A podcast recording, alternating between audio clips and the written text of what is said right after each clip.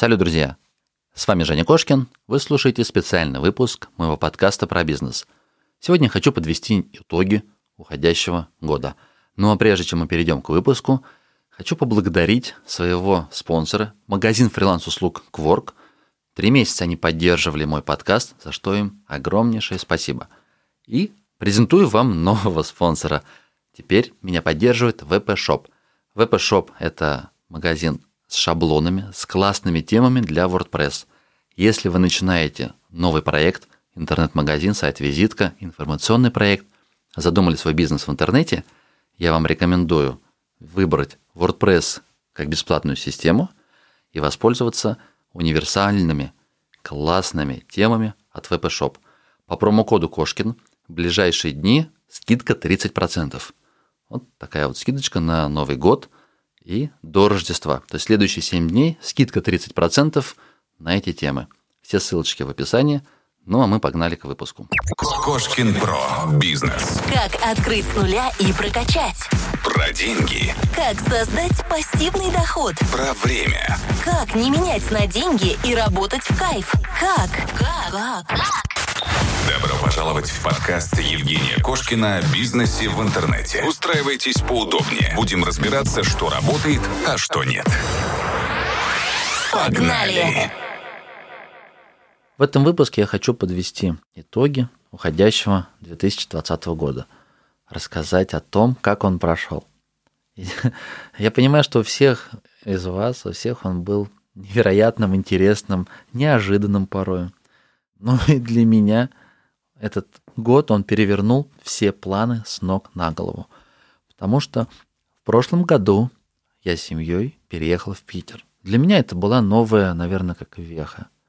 Я оставил бизнес, оставил квартиру, которую мы долго ждали, когда наконец у нас появится возможность, когда мы сможем переехать из отдаленного района в центр. И вот мы переехали в центр, сделали ремонт, все вроде бы стало, знаете, как вышел на плату. То есть вот перед переездом в Питер, это 19 год, я хочу просто вас погрузить вот в это состояние. То есть у меня была жизнь, вот то, что называется плата. Ну, как, не знаю, хоббит шир. Вот э, мне очень нравится это сравнение из «Властелина колец», когда возвращались ребята там с битв, у них там драконы, у них там столько приключений, волшебники, все остальное, они возвращались в Хоббитшир – а там мирная, тихая, такая спокойная, размеренная жизнь. И вот мне кажется, у меня как раз была такая. Переехал в квартиру своей мечты. Это центр города, э, большая, светлая, просторная, свой закры- закрытый дворик. Детишки пристроены, детишки ходят э, там на развивалке. У меня большой, просторный, светлый офис, где я записываю подкасты, я занимаюсь интернетом, ищу способы заработать, магазин – который развивается, который продает, уже начинает потихонечку пробовать продажи через интернет, и мы начинаем расширять географию. И вот в какой-то момент мы говорим, так вот, прошло буквально несколько месяцев, а если быть точным, два месяца с того момента, как мы въехали в эту квартиру, мне Наташа говорит, Женя, есть тема поехать жить в Питер. И я все взвесил и говорю, ну хорошо, поехали. Нам нужно было там примерно полгода подготовиться, мы переехали – дети занимались фигурным катанием, а в моем городе, это Астрахань, э, на тот момент не было, по сути, секции. Была одна, ну, такая полулюбительская, я не хочу обидеть нашу секцию, но она, на самом деле, представьте, в торговом центре на маленьком таком кусочке льда занимались там и хоккеисты, и фигуристы. Я вижу, что у моих детей получается, я подумал, так, ну, в принципе-то, а почему бы и нет? А вдруг это их призвание? Кире на тот момент был, по-моему, лет пять, наверное. В общем, я подумал, что надо дать возможность, а вдруг? Плюс я переживал за ее самочувствие, потому что я сам астматик, я с этой болезнью справился только когда уже вырос, и я переехал в Москву. Прожил в Москве два года. И вот как только я переехал, у меня прошли все симптомы с астмой. А у нее появились уже там, появилась аллергия, появились какие-то... Ну, я боялся. Я думал, так, ну окей, климат надо сменить. Ну и плюс мне тянуло, мне хотелось большое количество разнообразных гостей. Я хотел записывать вживую. Мне хотелось крупный город, где очень много денег. Я хотел попробовать себя, вот, не знаю, вариться в этой каше, когда есть доступ ко всему на свете. Быть в тусовке, быть на разных мероприятиях. Там постоянно что-то происходит. И, конечно, в этой сфере найти применение себе гораздо проще. Переезд прошел не совсем как бы легко и просто, потому что мы не смогли сразу нанять, найти квартиру. То есть сначала в одну квартиру сняли. Через месяц нам эта квартира не подошла. Из квартиры там большущей на 150 квадратных метров а мне пришлось переезжать в более скромную на 100 квадратов. Ну, для моей семьи большой, у меня трое маленьких детей, это, в принципе, не, не супер сверх широкие такие, не супер сверх большие хоромы. Но речь не про это. Кстати, удивительный факт, в Питере квартиры не такие дорогие для съема. По сути, мы ничего не потеряли. Мы сдали свою квартиру за 35 тысяч рублей в Астрахани, ну, 35 плюс коммуналка. А в Питере я платил 40 уже с коммуналкой. То есть потерь почти не было. Там же я с партнером, до этого мы общались только через интернет, и в Питере мы решили вместе пробовать свои силы в заработках в интернете. Мы сняли в торговом центре студию квадратов, наверное, 60. То есть это ну, как выглядел как магазин. То есть торгушечка небольшая, на втором этаже офис. В этом офисе мы все оборудовали так, чтобы была возможность записывать интервьюшки с гостями. Были разные локации, где можно было записывать просто интервью или снимать что угодно. И плюс еще был в формате такой выдачи интернет-магазина. И одномоментно в Питере пробовали разные направления. Пока я прожил вот в Питере, я около 10, по-моему, направлений, которые я пробовал. То есть первые деньги получил. Это была и торговля, это была купи-продай. Например, я пробовал купи-продай технику на Авито, я пробовал продавать технику, мы пробовали снимать, фотографировать, ну, то есть снимать видосы, фотографировать, причем в разных, разные форматы. Пробовали делать видеовизитки. Для себя более-менее определили, что интересно снимать для онлайн-школ. То есть у нас есть вся необходимая платформа для того, чтобы преподавателям записывать свои уроки. И мы плюс могли помогать с товарищем. У нас появились первые контракты, мы должны были для сети фитнес-клубов отснять 100 уроков. Это ну, большой долгоиграющий контракт. Параллельно у меня неплохо получалось продавать технику. Я в Питере, по сути, выстроил представительство. Ну, у нас были значимые для оборота всей компании. Ну, у меня магазин по продаже фототехники. У нас остался, получается, магазин в Астрахани, у нас есть клиенты. И, получается, мы стали развивать, и появились клиенты из Питера. Уже формировалась как бы круг лояльных, то есть появились э, знакомые, появились рекомендации. И все потихонечку вот так развивалось. И я как раз в феврале, в феврале этого года, то есть как раз возвращаемся к тому, как прошел 2020. До начала года я чувствовал, что я наконец-то вот закрепился. Мы долго искали школу фигурного катания. Нам пришлось несколько раз, то есть в одну ходить, вторую, третью – после череды вот нескольких таких итераций мы нашли школу. Правда, она оказалась в центре, совсем не там, где мы живем. И мы для себя отметили, окей, весной мы переедем в центр, закончим школу, потому что мы устроились. То есть дети пошли в школу, устроили в садик. Правда, в садик так мелко и не пошла. Но как-то жизнь, она вот вроде бы наладилась. Вот этот весь переезд, это тяжело на самом деле. То есть я переехал в пустую квартиру, и мне ее нужно обставить. А обставить это, ну, нужно выбирать. Я же не буду один ездить. Жена у меня тоже хочет ездить. И вот мы всей толпой, я и трое маленьких детей, все в Икею, все в тележку, Женек, сын, там, в коляску. Ездим, ездим, ездим, выбираем все, что нам нужно брать. Ну, мелочь мы можем с собой, конечно, накидать. А из крупного что-то я просто записываю то, что мы решили выбрать. Потом они уехали. В следующий раз я приехал, уже все это купил. Мы считали, мне кажется, мы в Икею раз в 8, наверное, ездили, потому что ну, сразу не знаешь, что тебе купить. Постепенно, постепенно все обустраивается. Ну и как раз вот э, к февралю, получается, мы обустроили. У нас в доме комфортно. То есть все, что нужно, было куплено. В школах ходит, на фигурку ездит. У меня офис. Наконец-то я вроде бы мы справились. Там очень много шума было сверху. Надо мной был фитнес-клуб, и от них был шум. Там какие-то канализационные трубы, никак они не могли все вопрос решить. И вот вроде бы наконец-то в феврале шум победили, Мои подкасты пошли в эфир, они стали выпускаться и в аудиоформате, и в видеоформате. Продажи пошли, глаза горят, потому что мы понимаем, что сейчас вот э, с товарищем как раз у нас будут и записи для онлайн-школ, мы сможем продавать, ну, это направление, продавать услуги. То есть мы видим, как сейчас выстроить процесс и потом делегировать, и все будет работать. У меня подкасты развиваются, интернет-магазины нишевые стали тестировать. Я думаю, окей, в этом направлении тоже сейчас все заработает. Ну и в перспективе, думаю, сейчас переедем в центр города, будет все прям вообще, жизнь удалась. И тут, конечно же, все вы прекрасно понимаете, случилась корона. Причем мы с друзьями планировали даже поехать. Вот, я не помню, когда в конце января, что ли, должна была быть поездка в Китай, погреться на солнышке. Мы почему-то отказались, а вот у меня друзья ездили, и когда они возвращались, их как раз там досконально проверяли, привезли они вирус или нет. В феврале вся эта история раскачивалась, в марте уже появились первые какие-то ограничения, там стали отменять концерты, отменять мероприятия. И, по-моему, как раз где-то к середине марта закрыли мой торговый центр. Закрыли школы, закрыли школы по фигурному катанию. И в этот момент мы подумали, ну а что делать здесь? Я говорю, Наташа, поехали в Астрахань. Я обожаю Астрахань весной. Ну, там достаточно тепло и рано тепло. Когда в Питере, там, не знаю, в мае еще может, мне кажется, снег лежать, ну ладно, шучу, хорошо, в апреле точно там будет лежать, то я помню, были какие-то годы в детстве, когда в марте мы уже могли ходить купаться. Ну, холодно, конечно, это больше связано, больше похоже на моржевание какое-то. Ну, по крайней мере, там плюсовая температура, плюс 15 было бы. А уже апрель, это, конечно же, там плюс 25, это тепло, это прекрасно. И вот, думаю, дети пускай бегают, радуются. Быстренько собрались, улетели. И хватило ровно там, по-моему, 5 дней. 5 дней мы наслаждались весной. А потом такие карантинные меры ввели.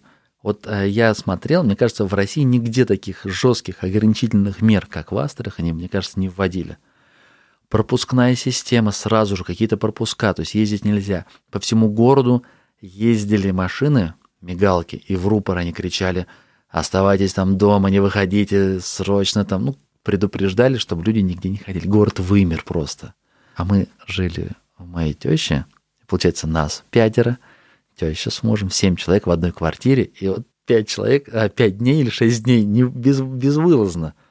Ну, потому что они, получается, старше нас, они еще больше беспокоятся. Мы сами в неведении, что там происходит, тоже вроде, в принципе, здравый смысл есть, но, тем не менее, чуть-чуть там за ручку схватиться двери было страшновато, ну, именно в подъезде.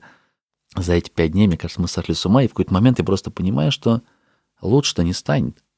Я посмотрел карту, открыл по всем странам и понимаю, что эта история надолго. А у меня в Питере почти 100 тысяч рублей ежемесячного расхода. Я думаю, Наташ, смотри, мы все равно планировали уехать, мы все равно планировали сменить, то есть мы, нас ничего не держит. Квартиру мы планировали переехать. С этого района мы планировали ехать в центр. Тогда может быть, сейчас я поеду, все закрою, все оттуда вывезу, а потом, если ну, вся эта ситуация закроется, решится, все-таки у себя дома в Астрахани проще, комфортнее ну, переждать этот, этот э, карантин. И с такими мыслями я пулей вернулся в Питер, собрал все вещи из офиса, сдал весь офис, из квартиры все собрал, упаковал. Там тоже целая долгая история, потому что, как оказалось, я думал, там не так много барахла. Мы уезжали все наши пожитки, все наше имущество находилось там, в 300 килограммах, которые транспортная компания отправила. А пока мы там жили, причем приличную часть, пока я собирал вещи, Наташа с распродала. Ко мне только люди успевали приезжать и забирать вещи. Там то диванчик, то какой-то столик. Но то, что осталось, я все это упаковал в транспортную компанию. Все мои пожитки – это 6 палет, 1100 килограмм, ну, а все самое ценное я в машину побросал. У меня что, ноутбук и маленькая коробочка с микрофонами, вот с пультом для записи подкастов. Все остальное, мне кажется, я мог даже не забирать. Сразу мы в свою квартиру не вернулись, потому что у нас там жили квартиранты. Да и мы сами не знали, как дальше будет жить. Ближе к августу мы уже поняли, что, в принципе-то, оно и не хочется обратно. Это та самая ситуация, вот она меня реально так сильно удивила – то есть мне нужно было прожить целый год в Питере, чтобы понять, насколько кайфово жить в Астрахани. И я просто понимаю, когда вот особенно мы два месяца назад вернулись в свою квартиру, ту квартиру, в которую мы так долго ждали, которую мы э, с любовью там делали ремонт, в которой мы хотели остаться, жить, ну, кайф, кайфовать, но переехали в Питер. И вот я только два месяца назад, когда квартиранты наши съехали, мы для себя точно определились, что мы остаемся в Астрахани – в августе мы им сказали, говорю, ну, вы неспешно подыскиваете себе там жилье. Вот они съехали в октябре.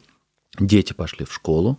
Здесь открылся, наконец-то, его сдали, большой ледовый дворец. Там очень долгая история, его никак не могли сдать городу. То есть его вроде построить построили, а запустили только в августе. Дети сейчас пристроены, занимаются фигуркой. Я вернулся в свой офис. Здесь, получается, знаете, как вот, вот оно, то, что ты раньше не ценил, что ты пытался несколько лет выстроить, ты выстроил, стал здесь жить, и тебе показалось этого мало. Что-то хочется иное. Ради этого ты уехал в Питер, прожил там год, вернулся, теперь ты кайфуешь. У тебя квартира в центре, ты вышел, пять минут прогулялся до офиса. Вокруг куча кафешек всяких, где ты можешь пообедать с друзьями, пообщаться. Здесь очень много разных, ну, я не знаю, как это, это опять же, сравнивая с крупным городом, когда здесь у тебя все в шаговой доступности, но это как-то подкупает. Наверное, просто стал по-другому все это ценить.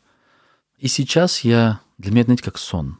Я 10-11 класс прожил в Москве. Есть в Москве школа при МГУ, Сунц МГУ называется, и 10-11 класс я там учился. Там, получается, два корпуса общежития, один корпус учебный.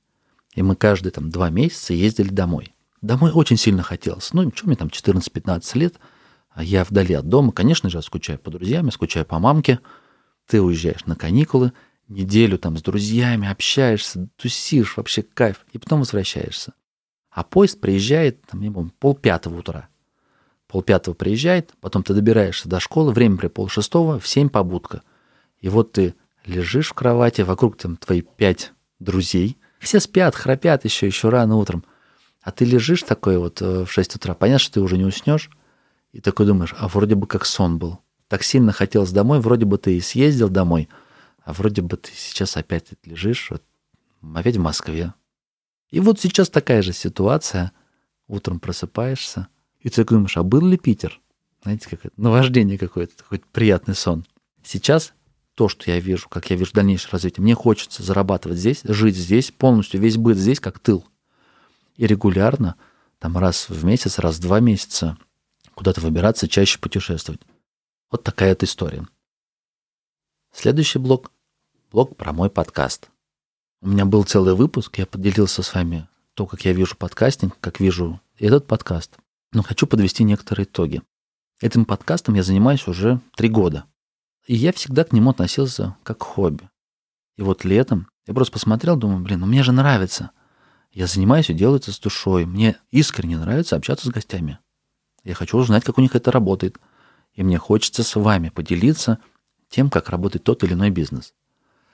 Но из-за того, что я себе часто позволяю сочковать, у меня выпуски выходили нерегулярно. Были перерывы, вот даже в, в истории вот с этой короной, у меня были записаны выпуски, но я там два или три месяца, по-моему, не публиковал. И я таким волевым решением сказал себе, Жень, все, теперь мы публикуем регулярно, даже больше. Публикуем дважды в неделю небольшой эксперимент. Думаю, до конца года я попробую выдержать, публиковать дважды в неделю. У меня появился помощник. Я ему прям благодарен. Огромное количество работы он взял на себя. Борис, спасибо тебе. Я знаю, ты слушаешь, ты сейчас же будешь монтировать этот выпуск, поэтому я честно, искренне, прям благодарен тебе. Спасибо тебе за ту работу, которую ты делаешь. Без тебя я не смог бы делать эти выпуски регулярно, потому что одно дело записать, а другое дело потом скрупулезно прослушать, сделать тайм-коды, редактировать, поработать с голосом. Но это серьезная работа. Как только мы стали делать выпуски регулярно, у меня появились рекламодатели. До этого у меня ранее были, был уже опыт, я когда-то размещал иногда рекламу, были там, ну, несколько рекламодателей. А тут, можно сказать, ну, на постоянной основе один рекламодатель, второй, три или четыре рекламодателя. И потом появился Кворк. Кворк вообще сказали, мы хотим на три месяца у тебя взять рекламу. Окей, я не стал сильно торговаться, сделал мега крутую скидку. Мне хотелось бы просто закрыть работу помощника, чтобы были какие-то небольшие крохи, чтобы мне понимать, что да, подкастинг как минимум это не просто хобби, а приносит деньги, к нему надо серьезнее относиться. Поэтому вроде все получилось. Сейчас я вижу, что да, заниматься подкастингом можно, и это может быть работой, пока, конечно, это крохи приносит. Тем не менее, за следующий год я думаю, что подкаст может приносить примерно там 100, 150, может быть, даже 200 тысяч рублей в месяц. Посмотрим.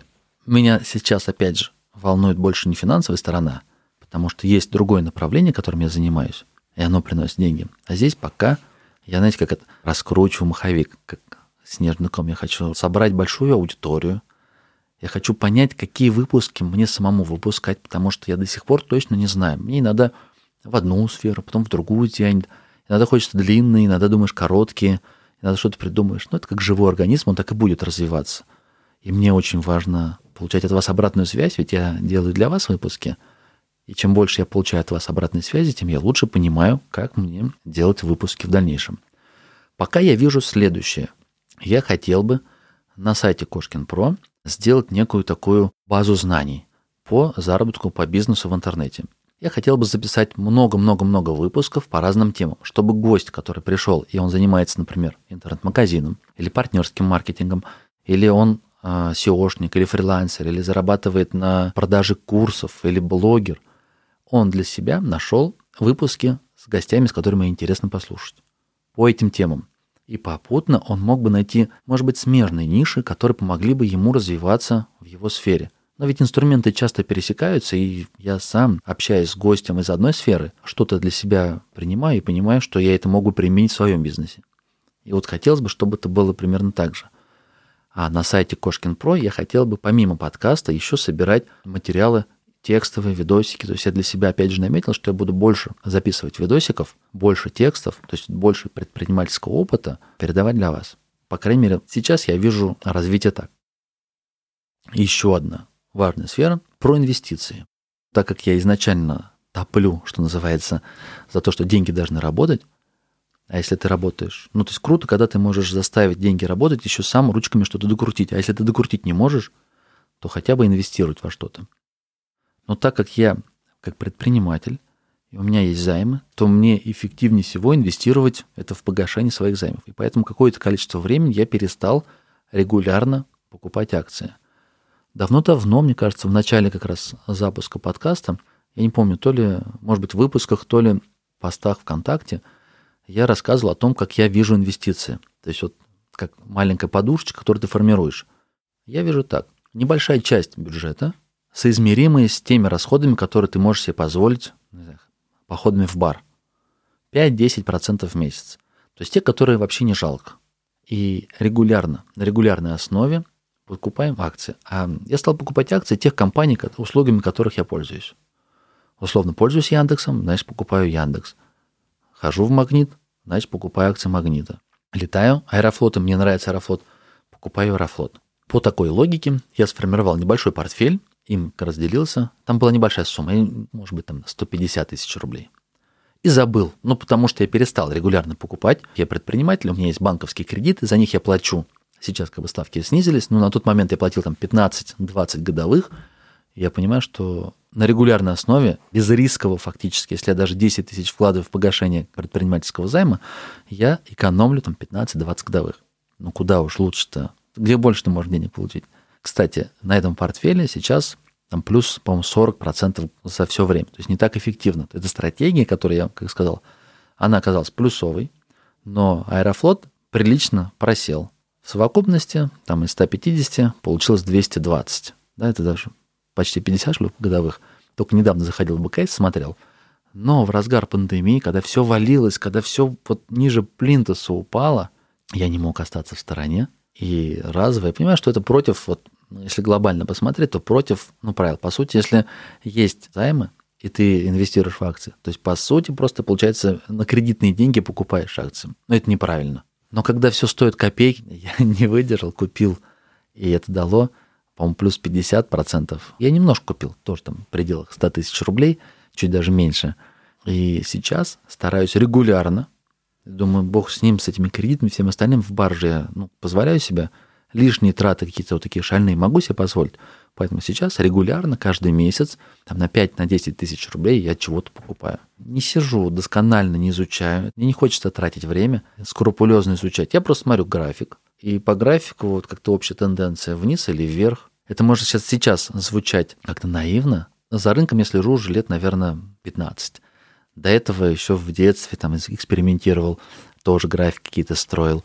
Потом Форекс, деньги туда не вносил, но мне было интересно разобраться, как это все работает. Поэтому по первому взгляду, когда ты уже прочитал, не знаю, десятка, два, три книг по биржевой торговле, я этим увлекался лет, наверное, 10, 12, даже, наверное, больше назад, вот, и поэтому сразу можно понять, а, окей, ну да, раньше она стоила, там, условно, 4 тысячи рублей долго, потому что это вверх выстрелило, что-то произошло, она упала, но ниже она вроде не должна падать, поэтому небольшую сумму можно. В любом случае, мой подход к инвестициям такой, что если вдруг все потеряешь, ты даже ну, не расстроишься, потому что ты не вкладываешь значимую сумму. И вам тоже рекомендую. Кстати, я, наверное, а, буду периодически проговаривать про инвестиции, потому что это важный подход в личных финансах, вот формировать свою небольшую подушечку, ну, то, что называется на пенсию. Дальше я хочу рассказать про наш магазин фототехники. Первое, что я хочу сказать, что эксперимент, потому что выстроить удаленную работу, он, получается, прошел успешно. Я рассказывал, недавно были выпуски тоже про то, как работает наш магазин. Я работаю с партнером. Я больше отвечаю за стратегию, за развитие, за то, как мы будем действовать через год, через два. Мой партнер работает в оперативке, продает фототехнику. То есть у нас есть сотрудники, есть большое количество разных маленьких как бы в доходе, потому что это не только фототехника, там компьютерная техника, это ремонт, это студия, это прокат, это продажи в городе, в городе Астрахань, это обычно, то есть офлайновый магазин. И это продажи через интернет. И через интернет тоже разные каналы, разные способы привлечения клиентов. Когда я уезжал, ну, были сомнения, вдруг что-то, ну, не пойдет. Но нет же, год прошел, магазин работал, развивался, запустилась фотостудия, то есть новая услуга. Поэтому я считаю, что мой магазин, он укладывается в концепцию бизнес в рюкзаке. То есть та идея, когда ты можешь зарабатывать в любой точке мира, и все, что тебе необходимо для заработка, ты можешь ну, уложить в рюкзак, а все остальное можешь купить, то, что тебе понадобится для жизни. Возможно, я допускаю, что то, что магазин оказался вот под угрозой, это было каким-то фактором, почему я вернулся в Астрахань. Был здравый смысл. Я еще отдавал себе отчет, что наша основная сфера – это фотографы. Фотографы остались без денег. Они будут экономить, они не будут у нас ничего покупать. Не будут они покупать ничего, в магазине будут сложности. Ребята не будут зарабатывать, нам нечем будет платить аренду, кредиты нужно будет как-то оплачивать. Ну, как бы это было вполне очевидно потому что фотографы зарабатывают на массовых мероприятиях, на свадьбах, корпоративах, днях рождениях. А если все это запретить, то все сразу валится. Причем так интересно устроено в экономике, что достаточно только одному чему-то вот, э, перестать получать доход, как это все по цепочке моментально быстро начинает схлопываться. Потому что любой бизнес, он не имеет сверхдоходов.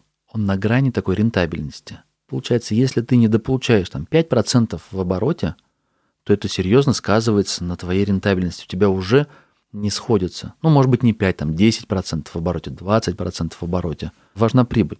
И вот как только я стал смотреть и видеть, что, допустим, гостиницам запретили работать, я для себя сразу отмечаю, так, огромный пласт людей остались без денег. А есть большая инфраструктура, которая обслуживает эти сферы. Ведь те же самые гостиницы, за ними тянутся сразу там прачечные, кафешки, я не знаю, вплоть до дворников, да, может быть. То есть если этот пласт перестал зарабатывать деньги, значит, он перестал тратить. Следующие по цепочке недополучают и тоже перестают тратить. И все одномоментно перестают тратить, и в конечном счете все страдают. И я прекрасно это понимал, и поэтому думаю, так, лучше находиться на месте, попробовать уже здесь разобраться. Так и произошло. Первый месяц, апрель, мы получили там прям скромную-скромную выручку. Ну, потому что все сидят дома, как я сказал, в Астрахане. Строго-настрого всем запретили покидать свои дома. Не знаю, фейковые, не фейковые новости, но пролетали публикации, что кого-то там на 15 тысяч оштрафовали. Кто-то куда-то вышел там на 10. Ну, то есть какие-то такие космические штрафы. Это может быть все фейки, но люди боялись и не ходили. Конечно же, они не будут ничего покупать. Но в этот момент нас на плаву удерживала компьютерная техника. Все стали дома, Дети стали выносить мозг моментально. Понадобились все старые компьютеры, потому что каждому нужно для обучения, для развлечения, кому-то в танчике, кому-то ютубчик смотреть. Каждому понадобилось по девайсу. И, соответственно, у нас сервисный центр заработал, потому что все нужно старое отремонтировать или настроить. Ну и плюс компьютерная техника, ноутбуки стали продаваться. Это на плаву стало удерживать. Потом спасибо нашему главе Владимир Владимирович, он прислал денежек. Были несколько ряд сфер, которые попали и пострадали. Мы чудом пострадали. Просто есть такие аквет-коды, на которые всю жизнь, сколько я занимаюсь бизнесом, а я предприниматель уже там 20 лет, всю жизнь все забивали. Ну, потому что для предпринимателя это не был важный код. Или я, может быть, ошибаюсь, или я так считаю. Ну, то есть для юрлиц, может быть, это важно. Мы в свое время открыли перечень, и какой-то код я указал главным. И вот повезло, что этот код правительство включили в пострадавших. Ну, конечно, ну, если посмотреть так, ну да, мы пострадали, серьезно пострадали, конечно, у нас сильно выручка сократилась. Но я знаю много ребят, много предпринимателей, которые точно так же пострадали. Но они этот как не, не указали у себя, и поэтому им денежки не дали. Вот, благодаря поддержке, конечно, у нас была возможность дальше продолжить работу, оплачивать аренду, платить вовремя зарплаты. Мы никогда там ну, не допускали просрочки худо-бедно стали справляться. Ну и плюс активно стали развивать интернет. Такая интересная ситуация произошла. Выручка наша не упала в среднем, если посмотреть так по годам. Может быть, даже чуть-чуть росла. Но кардинально все изменилось. Работа стала ну, намного сложнее. Вообще она, вся структура продаж сильно изменилась. Очень много стали продавать через интернет, очень много стали продавать в другие города. Работа точечная, адресная стала совершенно иной.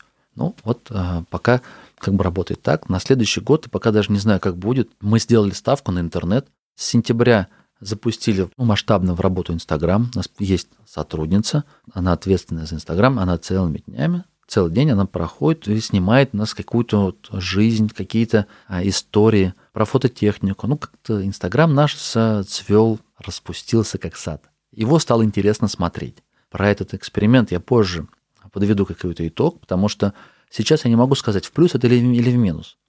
Больше стало обращений. Продаж не могу сказать, что больше. Смотреть стало интересней. Его стали смотреть ну, совершенно с разных сфер. Мне друзья там, говорят, которые раньше до фототехники, ну, это же нишевая история. Профессиональная фототехника – это те ребята, которые работают там на свадьбах, снимают мероприятия. Ну, не для обывательского спроса.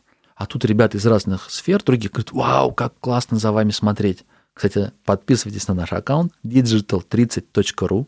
Можете написать мне, на самом деле интересно смотреть или нет, или просто нам всем нравится Катя, нравится, как она ведет, как здорово про все рассказывает, и поэтому такое мнение сложилось. Помимо Инстаграма, есть еще ну, попытка, наверное, еще раз войти в госконтракты. Несмотря на то, что я ну, не очень хотел бы работать с государством, мне не нравится эта история, что должен сначала поставить технику, а потом получить оплату. Тем не менее, опыт у нас есть, есть опыт наших друзей. У кого это получается, почему бы нет? У нас вышла на работу еще одна Катя из декретного отпуска. Она в два декретных отпуска подряд ходила, ее несколько лет не было с нами, а на тот момент она как раз пробовала себя именно вот в работе с юридическими лицами. Ну и сейчас мы пробуем удержаться вот как раз в госконтрактах. И у нас еще одна появилась Катя. Кстати, это у нас три Катя. Не знаю, такое, знаете, как будто бы получилось, что мы исключительно по имени подбираем себе девушек. У нас магазин профессиональной фототехники. Из девчат была всегда одна девушка, которая немножко разбавляла этот мужской коллектив. А тут появилась еще одна девушка, и мы хотели бы как раз развивать ее как руководителя отдела продаж наших. У меня партнер, он так э, классно шутит. У вас же вроде бы офлайновый бизнес, Женя. Как ты куда-то уезжаешь? Как э, ты в Питер уезжал? И Толя говорит – ну, Женя же как говорит, все просто. Делегируй. И вот он делегировал все на меня. Вот теперь наша идея, чтобы нам дальше развивать проекты в интернете, интернет-торговлю, и все остальное, что у нас в голове есть, хочу а, нашего партнера немножечко от рутины освободить, поэтому есть еще одна Катя. Поэтому у нас вот три Кати, на которых мы делаем ставку на 2021 год. Это Инстаграм, соответственно, рядышком будет еще ТикТок и YouTube. Это госконтракты. Может быть, там что-то получится, вроде бы должно получиться. И руководство другой Кати, руководство всей торговли, всем бизнесом. А вот как-то так. И последний блок про мои источники заработка, про ручейки, про то, как сейчас я живу и что в дальнейшем планирую делать. А я изначально, когда ходил в интернет, в заработки в интернете, я для себя отмечал, что источников заработка должно быть очень много, разнообразных. У меня классный выпуск с Антоном Весенним, и мы с ним то, что обсуждали, как раз это очень резонирует с тем, как веду бизнес я. Когда ты достаточно защищен, потому что тебе поступает с разных, с разных мест. А то, что ты зарабатываешь, дальше ты инвестируешь. То есть мы зарабатываем, ну, часть денег, конечно же, тратится. То, что остается, ты потом инвестируешь и строишь уже прям стопроцентно пассивный доход. Ну, или как минимум хотя бы ты стараешься сохранить капитал – в свое время я допустил ошибку, когда был достаточно крупный бизнес, у меня был там 4 магазина, фототехника, я на себя лично тратил 10 зарплат своих сотрудников, ну, одного. То есть я почему так измеряю? Потому что очень сложно а, а, сейчас себя представить там в 16-17 лет назад, как это было. Но просто тогда, если сотрудник зарабатывал 6 тысяч рублей, то мой бюджет моих затрат был 60 тысяч рублей. Я не шиковал, тогда не было возможности летать по заграницам или а, покупать дорогие автомобили. Корзина потребления была совершенно другая, но тем не менее я, получается, мог себе позволить тратить гораздо больше. И в то время я все, что зарабатывал, по сути, оно либо оставалось в компании, я ее развивал, либо тратил. Он бездумно. Просто там кафе, мафе, девочки и поездки правда, по России, но тем не менее. И в какой-то момент череда неудач. Здесь ограбили, здесь кинули, здесь неудачно вложились. Это привело к тому, что приличная часть денег съелась. Потом с большим трудом я выправил компанию. Я ее перед тем, как я переезжал в Москву, 10 лет там, чуть больше назад, я ее распродал. Тем не менее, я ничего не накопил. То есть то, что я распродал, я погасил долги. Получается, я несколько раз начинал прямо с абсолютного нуля. То есть, когда ты, ну, тебе просто нечего продать. Условно, тебе на следующий месяц тебе нечего, нечего кушать. Ты должен думать сейчас, как заработать денег на следующий месяц. И поэтому сейчас я и вижу такой путь, что ты должен не все в бизнесе удерживать, потому что всякое может случиться. Сейчас ты на коне развиваешься, а потом что-то произошло, и пфф, все деньги в бизнесе куда делись. И чтобы с нуля не начинать, чтобы не строить свои первые заработки там, в интернете или где-то еще, я считаю, что нужно чуть-чуть инвестировать куда-то. И вот мои как раз, как я перед этим вам рассказывал про инвестиции, мои источники заработка, они состоят как раз из таких неких активов, которые приносят денежки. В первую очередь, это, конечно, ну, инвестицию там, в акции, в крипту. Это небольшая сумма. Вторая – это займы. То есть есть ребята, кому я доверяю. Там тоже, конечно, целая сфера, есть там и фейлы, не все отдали. Но, тем не менее, по сути, когда человек, у человека есть обязательства, это тоже как некий актив. Это тоже приносит денежки. Немножко денежек приносил подкаст. Я там размещал рекламу. Мне очень нравится партнерский маркетинг. Когда я выбираю товар или услугу, я ее пиарю, я сам верю в нее, я вижу, что она действительно полезная, ценная, и я вам ее ну, продаю условно.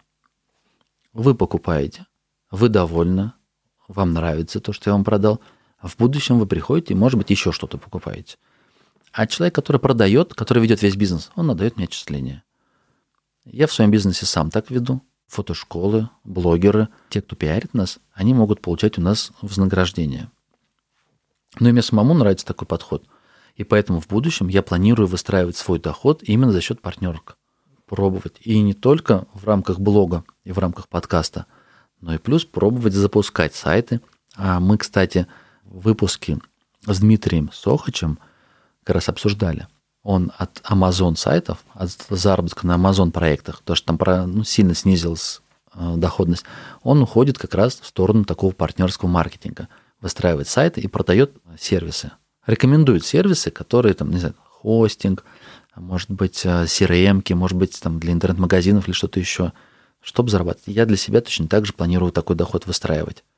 Немножечко мне капает сайтов там смешные какие-то деньги, тем не менее, этот как актив осталось. То есть на них есть трафик, они сильно недомонетизированы, и, наверное, в следующем году нужно что-то сделать, ну, то есть распродать, либо поставить, поставить на них рекламу. Я с большим удивлением узнал, что до сих пор еще ссылок можно зарабатывать. Копейки, крохи, но размещать ссылки там в Google Links, в Miralinks еще также можно. Это еще не, умер, не умерла тема, то есть, в принципе, работать можно – а у меня осталось, наверное, около 30 или 40 сайтов еще вот с тех времен, когда я занимался сайтами. Они все скорее мертвые, чем живые. На них там под 100, по 200 человек суточного трафика. В расчет их особо нельзя брать, но они еще есть. По крайней мере, на, на следующий год я немножечко планирую, как источник заработка, немножко докрутить. Основной доход мне приносит магазин. В какой-то момент, когда я развивал сайт и видел риски, видел доходность, ну, на одной чаше весов – были инвестиции в эти, в эти проекты, а с другой стороны бизнес. Более понятный, простой, прогнозируемый. И поэтому все ресурсы я сейчас направил туда. То, что я понимаю, ну, оборачиваемость, рентабельность. Я вижу, чем больше товара на складе, тем больше мы можем прокручивать. Но не до бесконечности, поэтому больших денег я не привлекаю. Тем не менее, когда есть возможность взять кредит или частные займы, мы привлекаем. На следующий год я хотел бы сделать так, чтобы магазин ну, не больше, наверное, половины моих заработков составлял, а скорее даже треть. На данный момент я думаю, что процентов, наверное, 70-80 дохода приносит магазин. Если в цифрах говорить, то ну, все просто. Мой бюджет семьи – это примерно 250. Ну, как я говорил, я же не все из бизнеса изымаю. Он там развивается. Вот сейчас год закончится, а мы подведем итог и посмотрим, сколько заработали. Вот. А вся моя семья, причем эта сумма не такая большая, получается, что я на всем экономлю, потому что семья большая, там фигурное катание спорт дорогой, на все моментально деньги тратятся. Я, может быть, если интересно, дайте знать, я наш бюджет распишу. Расскажу, как вот детально. У меня по статьям есть статья затрат, все включается. Вот все, что ты можешь придумать, на все на то, что ты можешь потратить, я на все уже разбил по статьям, чтобы заранее планировать. Потому что если ты не планируешь, то траты выше. А так ты хотя бы понимаешь, что окей, здесь ты уже все потратил по этой статье, больше не можешь. То, что не запланированное, есть такая статья незапланированная. И если вдруг перебор произошел, как сейчас с Новым годом, я планировал там сумму на подарки, не получилось. Перевыполнили план по этой статье. Так как я сам веду подкаст про интернет, про заработки в интернете, и мне хотелось бы больше свободы, больше мобильности. Для этого – мне хотелось бы сформировать как минимум три источника заработка, которые примерно равнозначны. Тогда ты будешь чувствовать себя ну, прям защищен. Один прям отсекли, ты в доходе потеряешь не так значимо. Ну что ж, давайте потихонечку завершать этот выпуск. И в завершении этого выпуска хочу вам пожелать всем удачи в следующем году. Не бойтесь запускать свои проекты, не бойтесь совершать ошибки. Без них никак. В бизнесе, в предпринимательстве – невозможно пройти путь идеально гладко. Будет множество препятствий, но они делают настолько сильнее. Все форс-мажоры, черный лебедь, все, что не происходит, все, что бьет нас, это должно закалять, делать нас сильнее. Я желаю вам, конечно же, чтобы путь был как можно более гладким, без препятствий, и легко и быстро вы выстраивали свои доходы, ваши бизнесы развивались – но ведь вы так же, как и я, понимаете, что гладко не будет. Поэтому готовьтесь к сложностям, а мои пожелания пускай придадут вам сил. Пусть в следующем году у вас не опускаются руки, вы идете к своей цели, все сбудется, все получится. Я в это верю. У вас все получится. Ладно, ребят, на этой ноте давайте прощаться. С наступающим 2021. Спасибо, что остаетесь со мной. До следующих, до новых встреч в следующем году. Пока-пока.